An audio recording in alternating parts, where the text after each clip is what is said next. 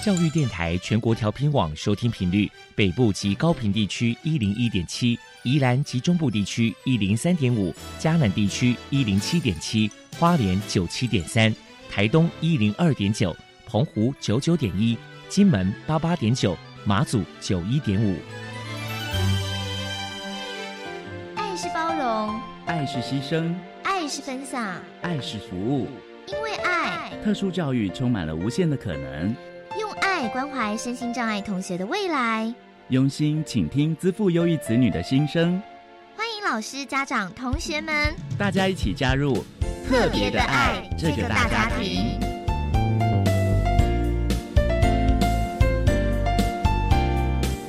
本节目由教育部学生事务及特殊教育司指导，国立教育广播电台监制。欢迎收听。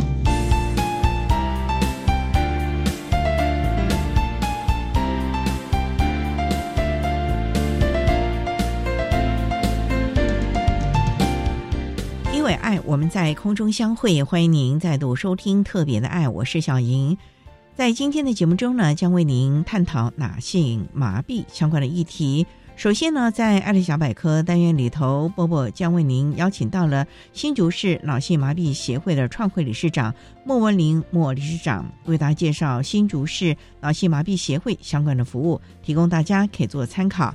另外，在今天的主题专访部分，为您安排的是《爱的随身听》，为您邀请中华民国脑性麻痹协会的物理治疗师王雅瑜王治疗师，为大家说明：只要努力，一定会更好。谈物理治疗专业如何协同教师融入脑性麻痹学生教学的内容，希望提供老师还有家长们、专谈们做个参考了。节目最后为你安排的是《爱的加油站》，为您邀请获得一百一十一年教育部优良特殊教育人员荣耀的新北市立巴黎国民中学的戴伟志老师，为大家加油打气了。好，那么开始为您进行今天特别的爱第一部分，由波波为大家安排超级发电机单元。超级发电机，亲爱的家长朋友，您知道有哪些地方可以整合孩子该享有的权利与资源吗？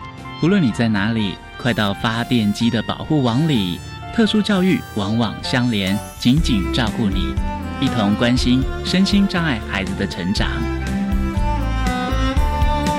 Hello，大家好，我是 Bobo。今天的超级发电机，我们特别邀请到新竹市脑性麻痹协会的创会长莫文玲女士来跟大家介绍一下协会的相关服务。首先，先请您来跟大家介绍一下新竹市脑性麻痹协会成立的背景跟目的是什么呢？当时大家都对于脑性麻痹的症状几乎就是非常完全的陌生，有很多的患者甚至于找不出原因，然后被安置在家里面，甚至于都没有走出家门。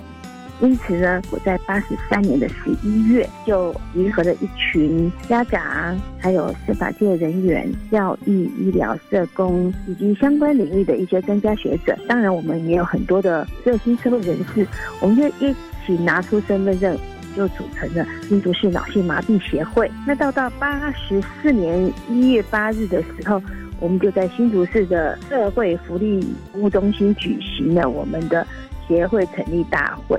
我是发起人嘛，所以就被推为第一届的理事长。那会务就从此展开，陆陆续续的举办了一些一系列的活动。那刚开始的话，我们只是做一些社会关怀活动，接下来的话，我们就直接做直接服务的工作，逐步的去扩展到就医、就学，还有就业、就养、法律咨询之后，我们开始走一些权益的倡议这一个方面。所以对于脑麻这部分，也因为大家呢不大了解脑麻，他就会误以为说他是智能不足，因为他的外形确实他是非常不讨好。他可能眼睛是斜的，嘴巴是歪的，流很多口水呀。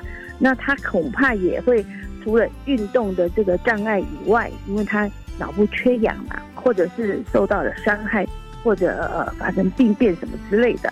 那当然他可能有视觉障碍，耳朵的部分有听障，语言的话 speech 这地方沟通，但是有四分之一的话，他会有些学障啊，或者是智能不足啊。所以你可以看得到，说一个脑麻的孩子，他很可能是多重障碍。我当初就在想说，我如果成立一个协会了以后，这样子的话，尤其是我是妈妈，啊，我是觉得说脑麻的妈妈从生育到养育的这个过程，就如同走向迷宫，它是接二连三的遇到一个转折处，可是你又在转折的过程中，你必须学会增强，你自然就会想说努力的去找一个出口。我那时候就觉得说早疗非常重要，因为零到三岁。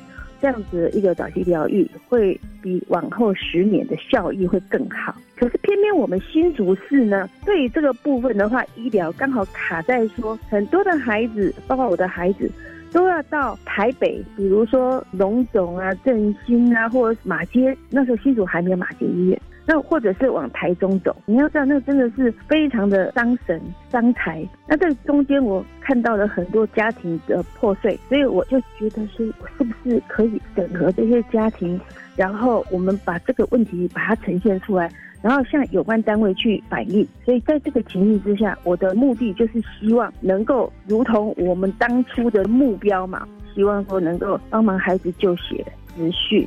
咨询啊，不管是社会教育、医疗教育，最重要，我们甚至于还希望能够有家庭支持的服务。当然，我们更希望能够推动长照的领域，以及我们所有的特殊孩子的本身以及他的家庭的各项福祉都能够协助。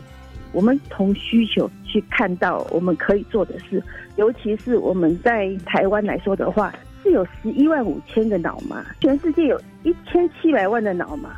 恐怕这个过程中，每一个人都好像都必须要经过这样子的一个问题。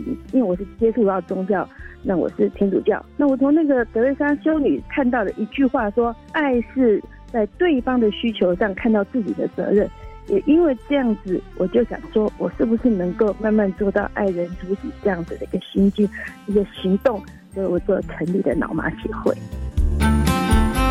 接下来，请您说明一下新竹市脑性麻痹协会的服务项目有哪一些？另外呢，曾经举办过哪些特别的活动呢？就是从就医、就学、就养这个部分的话，平常都有在做，包括做直接服务、做居家访视。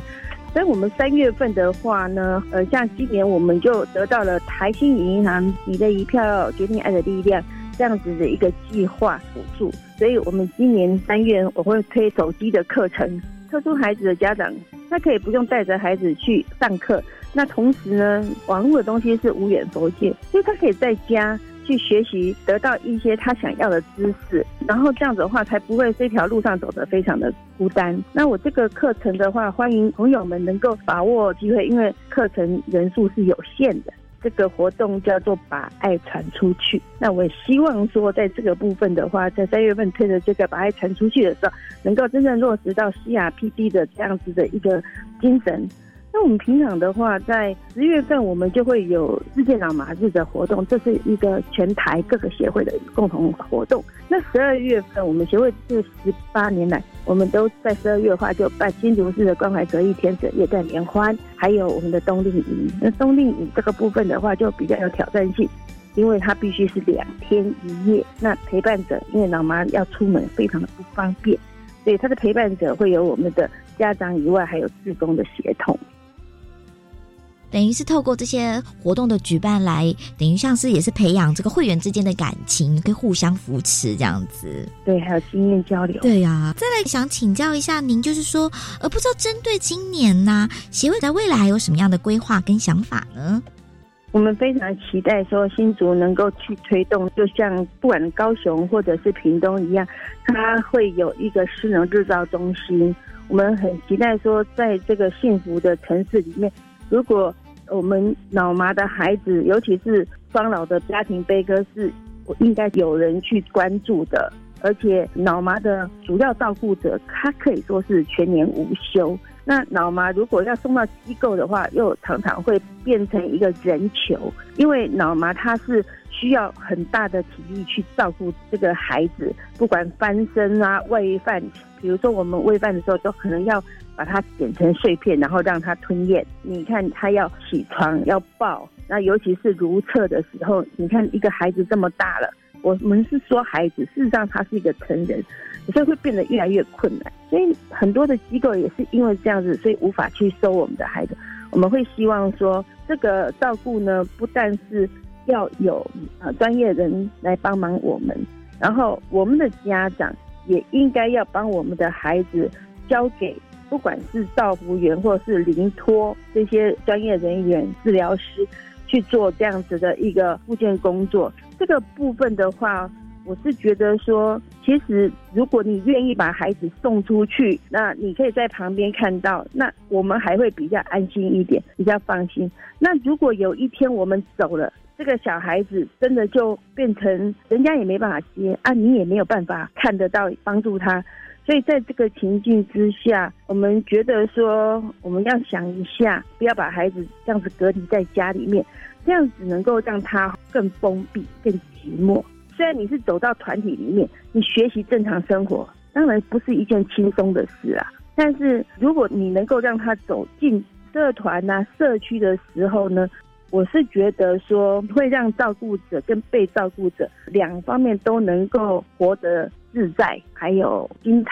我们可以从我们的两天一夜的冬令营啊里面就可以看得到，确实是这样，家长要学会放下。非常谢谢新竹市脑性麻痹协会的创会长莫文玲女士接受我们的访问。现在我们就把节目现场交还给主持人小莹。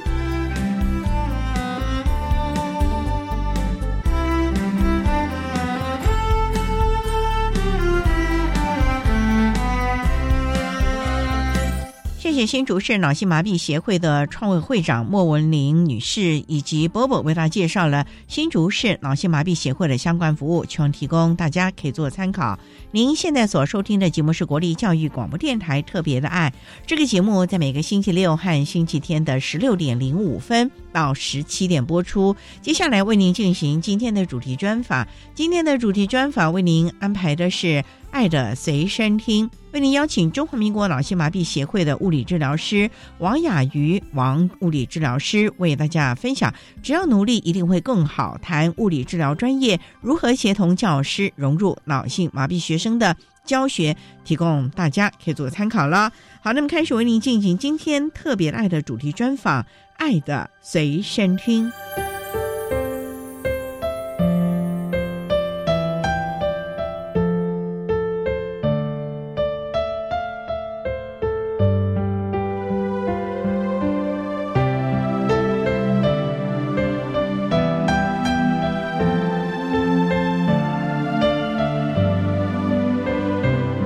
爱的随身听。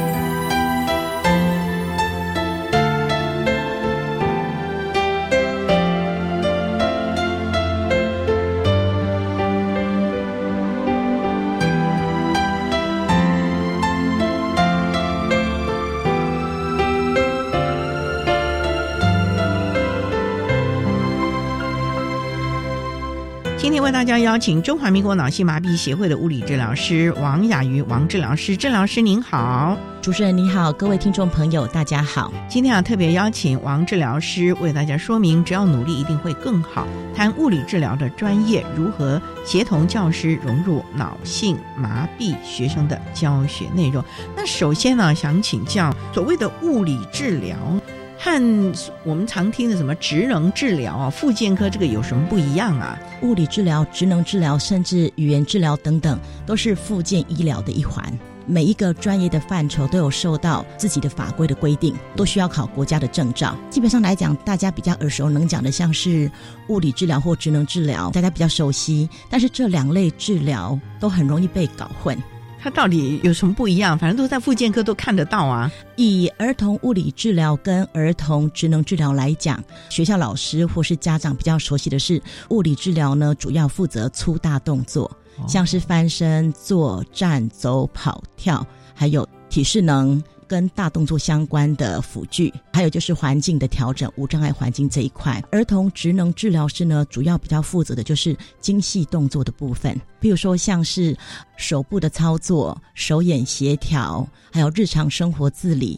还有大家也常听到的感觉统合等等，所以基本上以动作来分的话，儿童物理治疗比较会负责粗大动作的部分，职能治疗会比较负责精细动作的部分。所以跟职业能力没什么关，我以为这个是职业能力在设计啊，或者是等等的。其实也是有，因为职能治疗师哈，跟我们物理治疗师我们切入的理论背景会有一点点不一样。物理治疗师比较着重的是动作的问题，动作的功能。职能治疗师会比较从一个人在他不同的年纪或者是不同的情境中，从他的职业的角色、职能的角色做切入。以儿童物理治疗跟儿童职能治疗来讲呢，它是会有重叠的部分。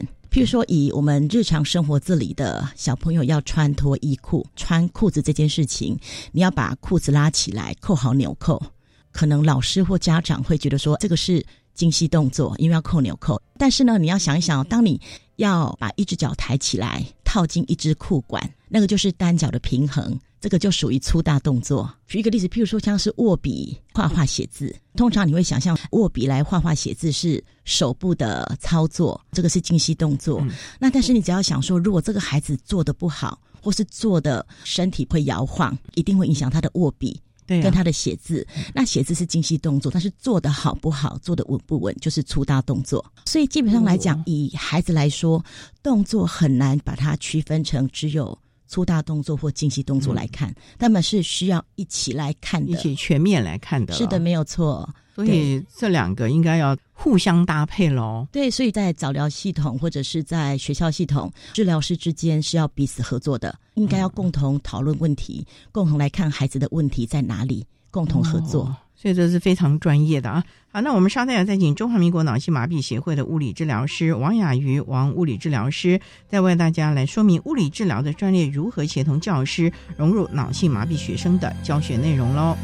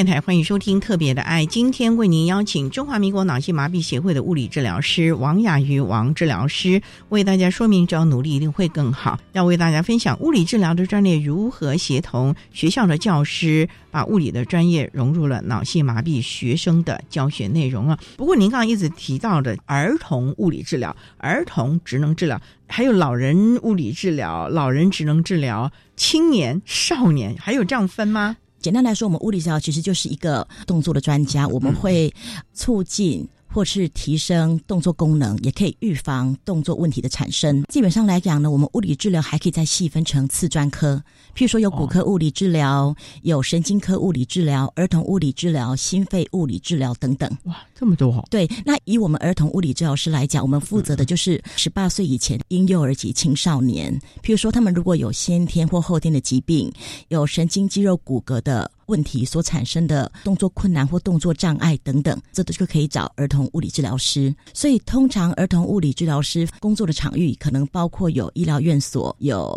早疗机构、有社服机构，甚至也有所谓的学校系统。服务的对象也很多元，除了孩子本身之外，包括像是家长、教保人员，甚至学校老师都有可能是我们合作的对象，就看他们。到底在什么地方工作？那我们知道您近年来都是比较在学校体系的啊，因为我们知道它也有所谓的医疗体系，像复健科就有，那学校体系就比较针对孩子的这一部分了。这有什么不同呢？学校的物理治疗跟医院的。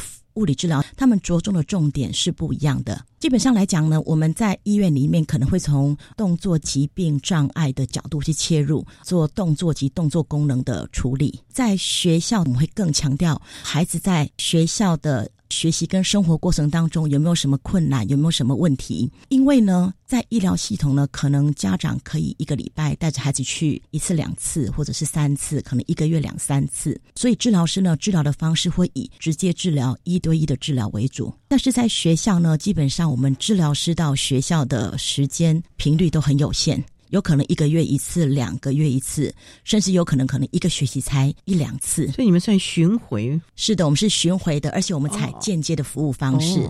我们到学校去呢，可能是观察、评估、了解孩子在学校的学习过程或学校生活过程有没有什么困难，而且我们会跟班级老师、特教老师讨论。因为特教老师、班级老师是最了解孩子在学校有什么困难的人。跟老师讨论完之后呢，我们也会进一步的提供老师一些在学校可以做的训练活动，把这个训练活动交给老师来做。所以，这老师到学校时间频率是有限的。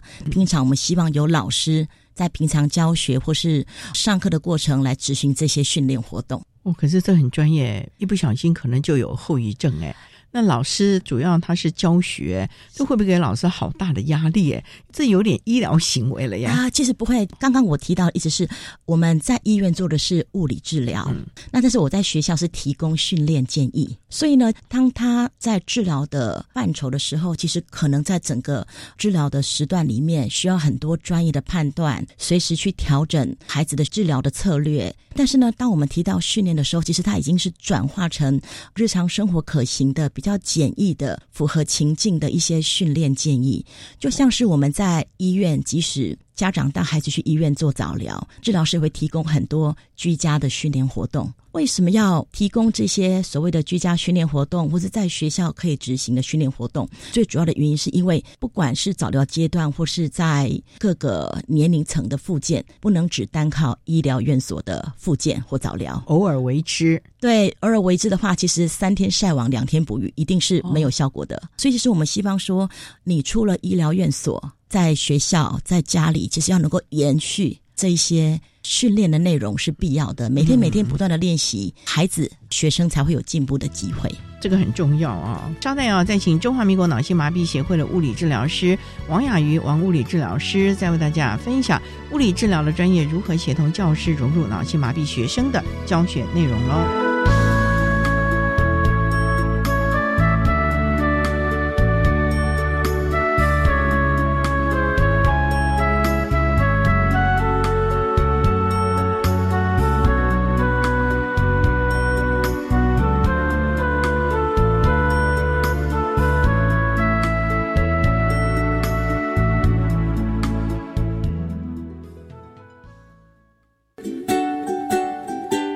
大家好，我是性别平等 Easy Go 的主持人谢玛丽。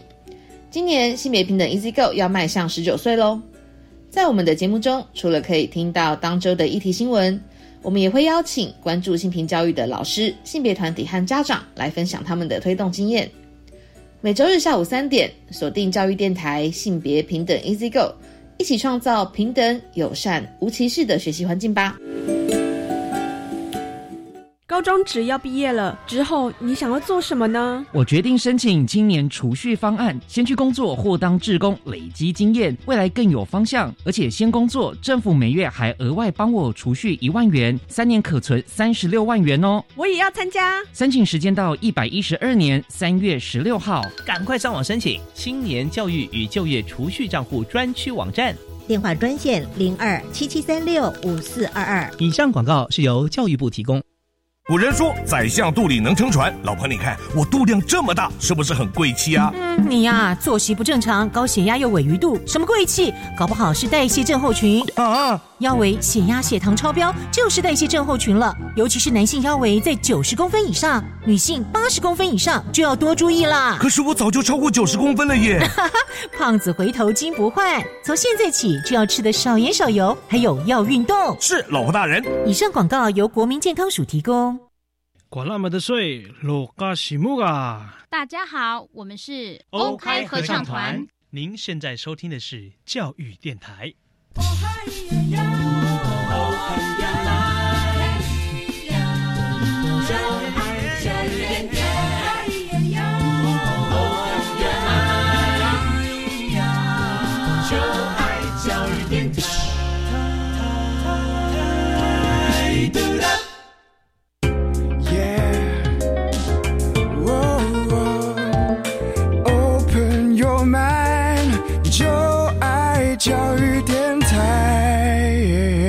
电台欢迎收听《特别的爱》这个节目，是在每个星期六和星期天的十六点零五分到十七点播出。今天为您邀请中华民国脑性麻痹协会的物理治疗师王雅瑜王物理治疗师，要为大家说明只要努力一定会更好，谈物理治疗的专业如何协同教师融入脑性麻痹学生的教学内容。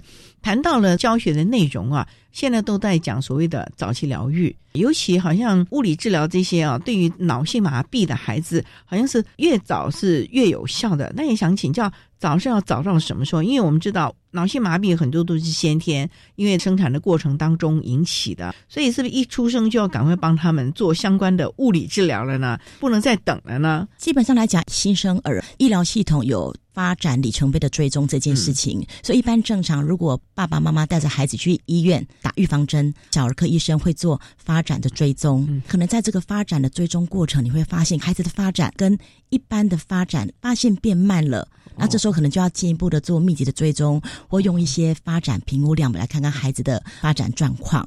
那另外有一类呢，可能我们物理治疗师会服务的对象就是高危险群婴幼儿。譬如说，像是早产儿，他们就属于发展迟缓的高危险群。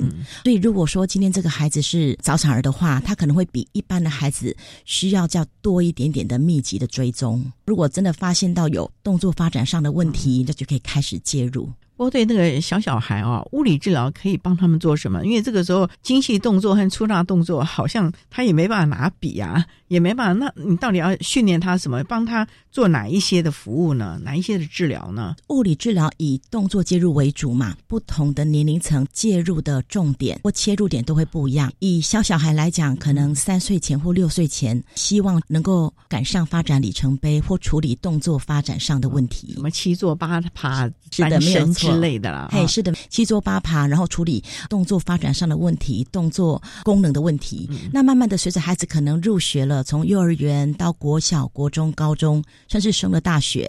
以脑性麻痹孩子来讲，如果有一些比较重度的脑麻的孩子，他们可能在动作的进步上会很有限，因为可能他们的障碍程度比较严重。但是并不会因为这样子，他们的功能就会受限。因为在学校里面可以调整课程、调整环境，甚至提供各式各样的辅具去做支持，一样持续的去提升他们的参与程度。所以在不同阶段介入的重点跟切入点会有一点不一样。不过我们知道啊，脑性麻痹的孩子很多，我们就是看到他有一些。不自觉的一些肢体会颤动哦，或者关节很紧啊，什么挛缩这些问题，那这个物理治疗是可以介入协助，让它比较松软一点吗？基本上来讲，脑性麻痹孩子的主要问题是因为大脑的受损，可能产前、产中或产后所产生的一些脑部的受损，而导致的功能性的动作障碍。那他们最主要的问题就是因为神经受损，所以会有肌肉张力的问题。通常肌肉张力会比较紧张。举例来讲，一般的橡皮筋有一定的松紧度，但是呢，他们可能肌肉特别紧，就像是橡皮筋非常的紧。整个绷在一起。传统上呢，复健或传统的物理治疗会比较强调放松这个张力，但是因为大脑的受损是不可逆的，所以如果你只是单独处理张力问题，效果比较没有那么好。所以现代的物理治疗的切入点就会着重动作的功能，从那肌力、肌耐力等等加强做训练，再加上辅具的应用，提升他们的整体的参与度。你所谓的动作的功能是拿水杯啊，拿什么吗？是的，就是说我们所有的动作，可能有时候只是一个能力。譬如说，这个孩子会从椅子上扶着站起来，他会走路，但是有可能他走不好，只有走两三步，可能没有办法在教室里面自由走动，不能够跨门槛。是的，然后不能够自己去上厕所，不能够自己走到教室门口等，就是他有动作能力。但是有些时候跟动作表现、动作功能不能画等号，所以更多时候我们是希望能够尽量的提升孩子的动作功能，这个是更重要的事。所以您刚刚讲什么肌耐力这些，就要强健体魄，要有重训吗？重训可能是对于一般人增强肌肉力量，但是对我们动作有困难的孩子或是脑麻的孩子，可能就是肌肉力量的训练。那怎么办？按摩吗？还是？譬如说，他要练习慢慢的走远路。举例来讲，我们最常见的很多动作有困难的孩子，或者是脑性麻痹的孩子，他们可能肌力、肌耐力不够。一般的幼儿园小朋友会跑操场，每个礼拜或每天会跑操场做体能训练。那我们的脑麻孩子啦，或是动作有困难的孩子，可能他跑不起来，只能快走。或是人家可以跑一圈两圈，他可能快走个四分之一圈，他就很累很喘了。所以这个时候，可能我们就要慢慢的提升他活动的动机，用比较有趣的方式去鼓励他，然后尽量拉长他快走甚至跑起来的机会，然后慢慢去拉长他的训练。很多元呢，包括肌肉的张力。肌肉的强度，甚至于心肺功能哦，是。不然他走走他就喘就没有力量啦，因为这个肺部功能也不行啊，那肌肉也没办法撑的那么久了，所以你们是要全面的来评估喽。不同年纪的孩子可能他们会有不同的问题，因为可能碰到的情境、碰到的学习的需求不一样，所以他们的动作问题会有不同的需求出来。那另外还有障碍程度不一样的孩子，他们可能目标设定会不一样。比如说，如果比较重度的孩子，比较多重障碍的孩子，我们就没有办法立刻考虑到体适能或心肺功能那一块。他可能需要去练习的是怎么样可以翻身，怎么样可以做得好，嗯，怎么样可以站得好。那有些孩子可能可以走路了，可以跑起来了，我们就会考虑平衡、协调，甚至体能、体适能等等。那这都是属于这个身体的部分。可是，在我们学习的过程当中啊，学习辅具，物理治疗师也可以考量怎么样结合脑麻的。孩子他们平常的训练，把学习辅具的功能啊，或者是做一些的改变，让孩子可以在学习上，一方面有我们的物理治疗介入，然后借由辅具让他的学习的成效比较好一点呢。所谓的学习辅具哈，如果说从特教的角度来讲，在学校学习会使用的辅具就是学习辅具，那它可能会有行动百位辅具，像是百位椅，做的不好的孩子可能需要使用百位椅；站的不好的脑麻孩子可能需要使用站立架，还有助行器、轮椅、电动轮椅等等。譬如说像听障视障会使用到助听器啦，或者像是沟通板等等，那些属于学习辅具的一块。以我们物理治疗师来讲，我们可以协助孩。子辅具的部分主要就是行动跟百位辅具，包括可能孩子做的不好，他会需要使用百位椅协助他做好；站的不好呢，可以使用站立架。比如说，孩子可能没有办法自己放手走，是不是可以评估需不需要使用助行器？就是很像大家很熟悉的中风病人会拿的那四个脚的“摸”字形的助行器，那种，或是有可能可以使用手推轮椅啦，或电动轮椅等等。行动百位辅具就是我们物理治疗师可以协助的部分。因为我们知道一些科技辅具啊，像那电脑，我们也知道常常为了我们的孩子量身定做，改装他的的操作的模式。那这个也算我们物理治疗师要帮脑麻的孩子去评估吗？主持人提到的电脑辅具有很多种，一种是输入，比如说像是我们一般可以轻松自在的使用滑鼠，用食指去按去点。对，那可能对于我们脑麻的孩子，他张力很强，他可能手指头都打不开整个握拳，可能就不能使用滑鼠，他手指头不能点，对不对？所以我们可以改变输入的。系统，比如说他可能不是用滑鼠，他可能是用轨迹球。轨迹球就是一个很像圆球的东西，它可以用手腕滑动，或者你可以使用按键式的输入方式。通常这一块呢，看起来像是精细动作的操作部分，很多时候会由职能治疗师来评估。那但是一样的，这个孩子要能够坐在很稳定的。坐姿之下，对，有很好的坐姿摆位，提供很好的支持，让孩子手能够很自在的能够伸出去做这些操控，也是需要物理治疗师跟职能治疗师共同来合作，还真的是要大家一起来协同啊。好，那我们稍后再请中华民国脑性麻痹协会的物理治疗师王雅瑜王物理治疗师，再为大家来说明物理治疗的专业如何协同教师融入脑性麻痹学生的教学内容喽。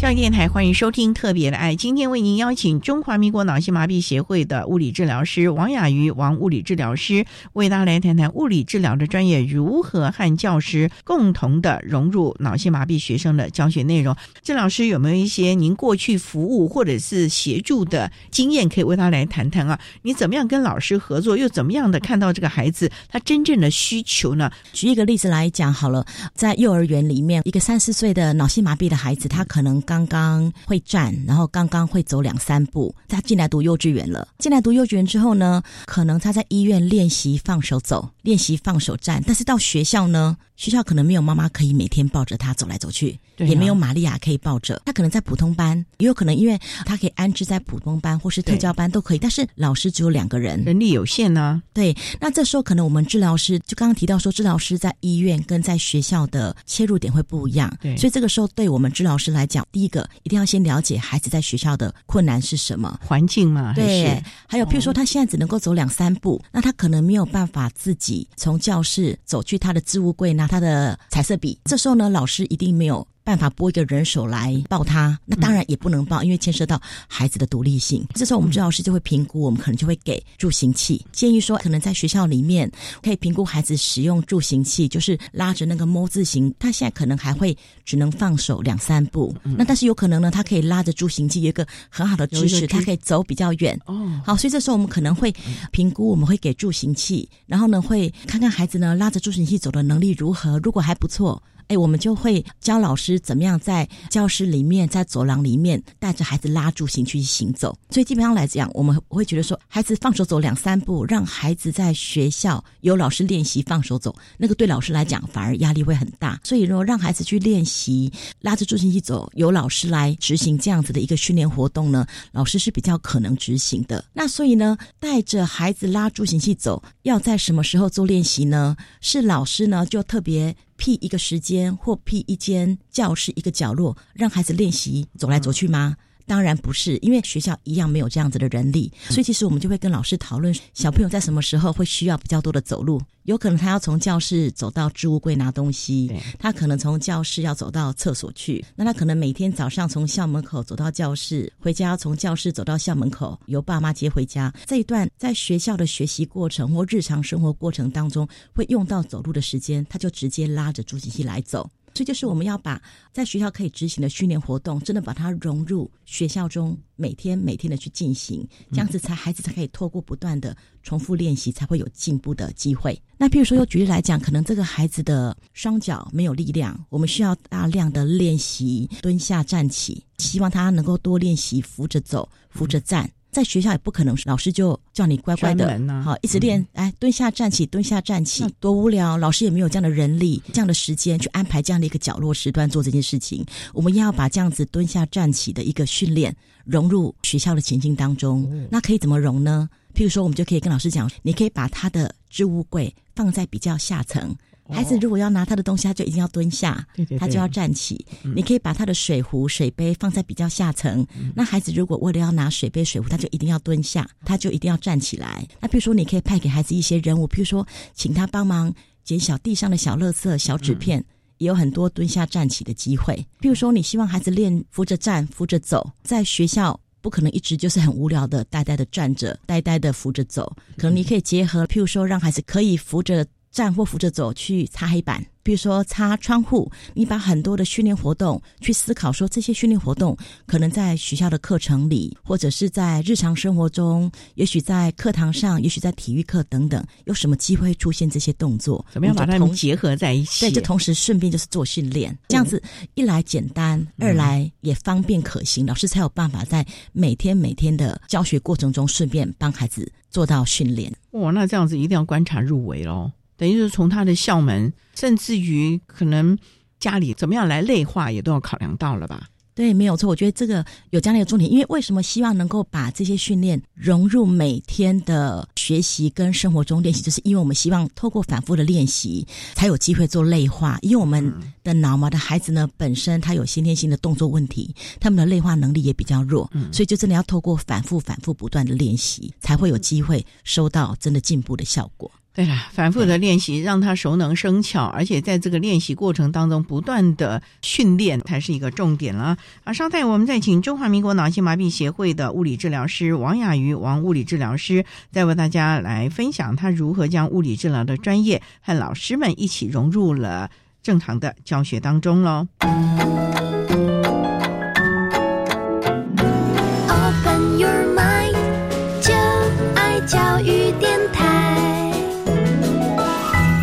电台欢迎收听特别的爱，今天为您邀请中华民国脑性麻痹协会的王雅瑜物理治疗师，为大家分享如何将物理治疗的专业和老师们融入脑性麻痹学生。日常的教学过程了。那刚才提到了是比较同整呢。老师刚才跟我聊到了一个同学的个案了，我觉得真的不简单。然后这个妈妈也真的是非常坚持啊，能不能为大家来分享这样的一个例子呢？刚刚有提到说，脑性麻痹孩子的动作复健不能光靠医疗院所的早期疗愈或复健，即使在学校治疗师去了，治疗师离开之后，有老师在平日中执行这些训练活动，或是妈妈在家里延续学校或医院的做法。继续坚持的练习是必要的。那我自己有一个个案，他就跟我分享过，他现在已经是大学生了，他是脑性麻痹的孩子。那在小学的时候，他是可以放手走，虽然他走路的姿态不是很漂亮，但是因为他有张力的问题，有关节挛缩的问题，所以后来在小学的时候就进行了肌腱延长术，就是做手术。术后呢，他要裹石膏。术后一定会有阵痛期，要有一段很长时间的复健。一开始他手术拆掉之后呢，可能没有办法放手走，可能需要拿摸字形的助行器才能够走，而且走得非常辛苦，能力又降了。是的，因为会有术后的一个阵痛期，但是呢，妈妈就很坚持的、很密集的。暑假呢，每天带他去医院做复健。复健之后呢，妈妈也就是很认真的听治疗师的建议，离开了医疗院所。他也坚持孩子一定要拉着助行器从医院要能够走到捷运站，有段距离耶。是走到捷运站之后呢，好不容易在捷运可以坐下来休息之后呢，妈妈又希望他能够从捷运站能够拉着助行器走回家。哇！那孩子才国小嘛，其实会累、会赖皮、会生气、会哭。我后来也听我们这个大学生跟我分享说，他曾经也一度一直埋怨妈妈说，为什么要让他这么累？我都在医院复健这么累了，我回家呢还要做这么多的练习。不只是家长，甚至呢，在学校的物理治疗老师也非常认真的在平日就做。比如说，治疗师交代说，你在学校可能要利用站立架拉筋。所以这个老师也会很坚持，可能利用上国文课的时间、英文课的时间，让他站站立架听课，站一整堂哦。是因为开刀的关系需要拉筋，把脚拉直。他也会埋怨说，为什么大家都坐着上课，我要站着上课？那上体育课的时候，大家跑操场，老师也会紧紧的盯着他，拉助行器，跟着大家一起走操场。哇，那是所有的老师都很配合喽。重点就是在于大家知道整个。训练的重点跟必须要日常生活中不断的去练习，才真的能够收到真正的训练的效果。所以后来这个孩子确实就真的也克服了他当初术后的那些困难，甚至他他现在到大学了，他一样可以自己放手走，走得很好哇！甚至他可以跟着同学出国去自助行。所以你看他的脚力多好，虽然说他的走路姿势没有那么的漂亮，但是其实他的功能是好的，还可以去自由行哇。后来呢，他有一次跟我分享说，他就有机会跟他的朋友聊天。那个朋友的状况跟他很类似，也是脑性麻痹的孩子，也是因为在小学的阶段做了手术，但是后来呢，他没有坚持做复健，很早就使用电动轮椅。尤其后来，因为孩子呢在国中、高中阶段，因为功课压力重，家长也放弃了复健。应该说不会把复健当做最主要的优先，就以课业为先是，所以后来呢，他们两个的状况其实是有点截然不同的。一位使用电动轮椅，那另外一位其实是可以自己走。刚开始两个人差不多，对，他是这样跟我分享。所以他自己后来觉得，现在回想起来，其实很感谢他的妈妈，很感谢他的老师，因为他觉得说靠着他们的坚持跟陪伴。他们没有直接把他抱起来，或把他放到推车或轮椅上，靠着他们的坚持与陪伴，他的走路的能力、他的平衡、他的肌肉力量、耐力，就这样一步一步练起来了。所以啊，治疗师啊，这个家长啊，要忍得啊，要舍得啊，老师也要忍得舍得啊，因为孩子哭闹的话，教学没办法进行下去了；哭闹的话，家长又舍不得了。确实，我觉得，因为我们脑性麻痹的孩子，他们主要的问题就是在动作。对。那因为动作不方便，动作有困难，我们有的时候会宠着孩子，或有时候我们会觉得说，快速的帮他完成会比较快。但是其实我们忽略了帮他做，其实他并没有自己练到。对。所以我们觉得，对于一个脑性麻痹孩子来讲，经过治疗师的评估之后，我们会为他设立适合的目标。那在执行这些训练过程的时候，其实你真的是。要忍下来，你是陪着他，等着他，让他尽可能自己动起来，这个是重点。除了家长啊、治疗师、老师大家一起啊，我觉得孩子自己的个性也是一个很大的考验。想想看，经历了这么刻骨铭心的训练，我觉得他的意志力、他的人生观。应该也比一般的孩子要更强韧喽。对，事实上这也是另外一个我觉得脑性麻痹孩子，不管是家长或学生需要注意的，就是说可能他们因为动作的困难，我们会习惯的想要多帮忙他一点，但是帮惯了他会依赖。他的独立性就会不见，尤其我们很多脑麻的孩子其实是很聪明的、伶牙俐齿的，甚至可以坐在那一边指挥爸爸妈妈、指挥同学帮他完成所有的事情。这样的过程他会变依赖，他觉得说所有事情就是别人要帮我完成，他的独立性不见了。他会进入国中、高中，甚至大学，他可能会住校，他以后可能大学毕业要独立生活。最后，他的独立性就会不见的。甚至我也曾经遇到过有一些在这块没有留意的大孩子，进到大专校院读大学了，甚至还需要配一个妈妈或玛利亚，中午帮他买便当，帮他喂饭。但是，事实上，这个孩子他是可以玩手机、可以打电脑的。就说一种是他的能力没有发挥，他的能力跟表现不相当，因为他其实是依赖的。所以，除了动作训练这一块，我觉得很重要的点就是每日每日的训练，还有去训练孩子的独立性是重要的。独立性是非常重要的，而这个能力其实也是非常重要的。我曾经访问过一个教授，他提到过，如果这个孩子独立自主的能力啊，生活的能力。自己动手做的能力，如果能够慢慢培养出来，哪怕将来到老，他可能要进入所谓的安养机构的时候，个人的尊严也是比较会获得保障的，甚至于在日常生活中，他也会比较快乐的，因为他可以自己操作，不必仰赖别人，不必等待别人来帮助他了。对，是的，可以再举一个小例子，就是我有一个大学生，也是脑性麻痹的孩子。他是一个很独立的孩子，从南部到台北来就学，自己住学校宿舍。当然，他第一个独立生活的能力就有了。他在整个求学的过程，家长跟老师，包括治疗师等等，也都一直会让他知道他的动作问题在哪里。他有哪些需求？所以其实他是慢慢的被培养，包括他也会参与 IEP，因为我们现在法律也规定，孩子是 IEP 的主要的参与者，孩子应该要能够在 IEP 的现场能够表达自己的问题，表达自己的需求。所以这个孩子其实是知道他的问题，知道他的需求。所以后来到大学的时候呢，他就曾经有一次主动的去跟资源。源教室老师说：“哎，老师，我需要物理治疗，你可不可以帮我联络物理治疗老师？”我就被联络上，我就过去了。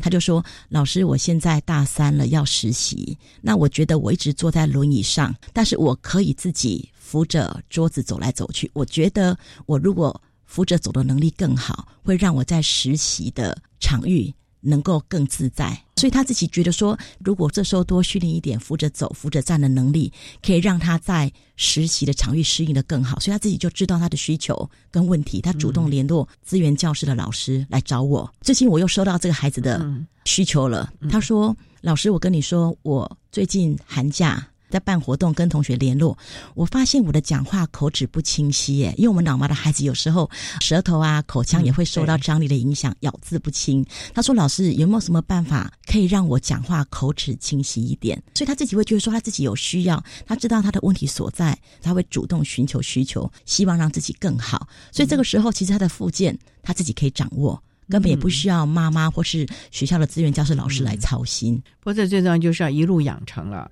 而不是等到他现在就我们期望可以怎么样怎么样了，而是一路慢慢的培养他这样的能力。所以呢，脑性麻痹在复健还有学习的过程是非常辛苦，问题就是一步一脚印，愿意付出多少。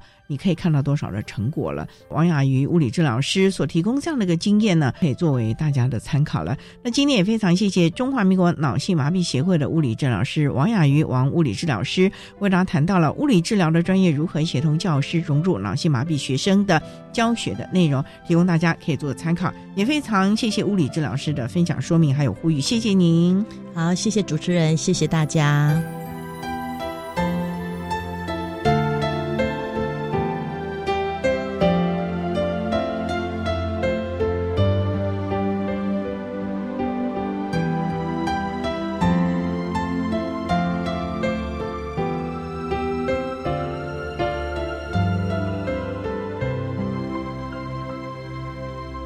谢中华民国脑性麻痹协会的王雅瑜物理治疗师为大家分享了物理治疗的专业如何协同教师融入了脑性麻痹学生的教学，希望提供大家可以做参考。您现在所收听的节目是国立教育广播电台特别的爱节目，最后为你安排的是爱的加油站，为您邀请获得一百一十一年教育部优良特殊教育人员荣耀的新北市立巴黎国民中学的戴维志老师为大家加油打气喽。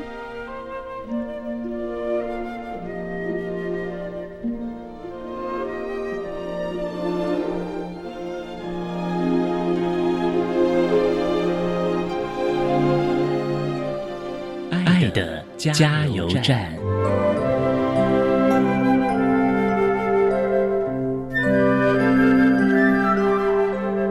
各位听众，大家好，我是一百一十一年教育部优良特殊教育人员，目前在新北市立八里国民中学服务的戴维志老师。关于脑性麻痹孩子的协助与教学，由于障碍影响的部分与程度都不相同，因此以下大致分类提供相关建议，细节请务必再视学生状况调整。如果障碍程度轻微，就试着放手，让他独自适应并融入团体生活。只是要随时留意孩子的心理素质哦，要常常跟他聊聊最近的生活，试着从中指导应对进退，培养解决问题的能力或排解心中的困顿与哀伤。如果有影响到语言能力、认知功能上课，请务必与孩子建立起沟通管道，不只是亲师生，更重要的是还有跟其他人的沟通。现在科技进步，较以往有更多方式可以和孩子建立管道。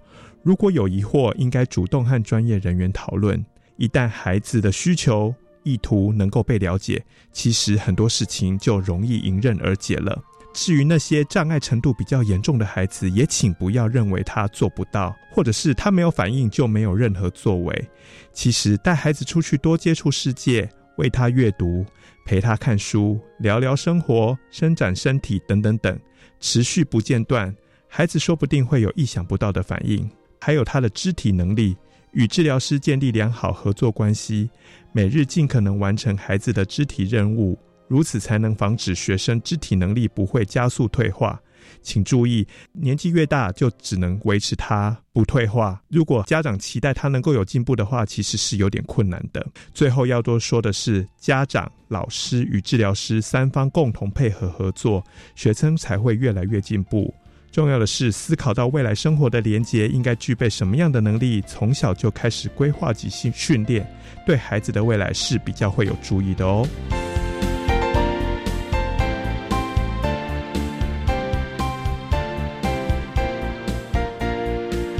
节目就为您进行到这了，感谢您的收听。在明天节目中，为您邀请获得一百一十一年教育部优良特殊教育人员荣耀的新北设立巴黎国民中学的戴伟志老师，要为大家分享设身处地的心境，谈脑性麻痹学生教学的经验以及亲师沟通的心得，希望提供大家可以做参考喽。感谢你的收听，也欢迎您在明天十六点零五分再度收听特别的爱。我们明天见了，拜拜。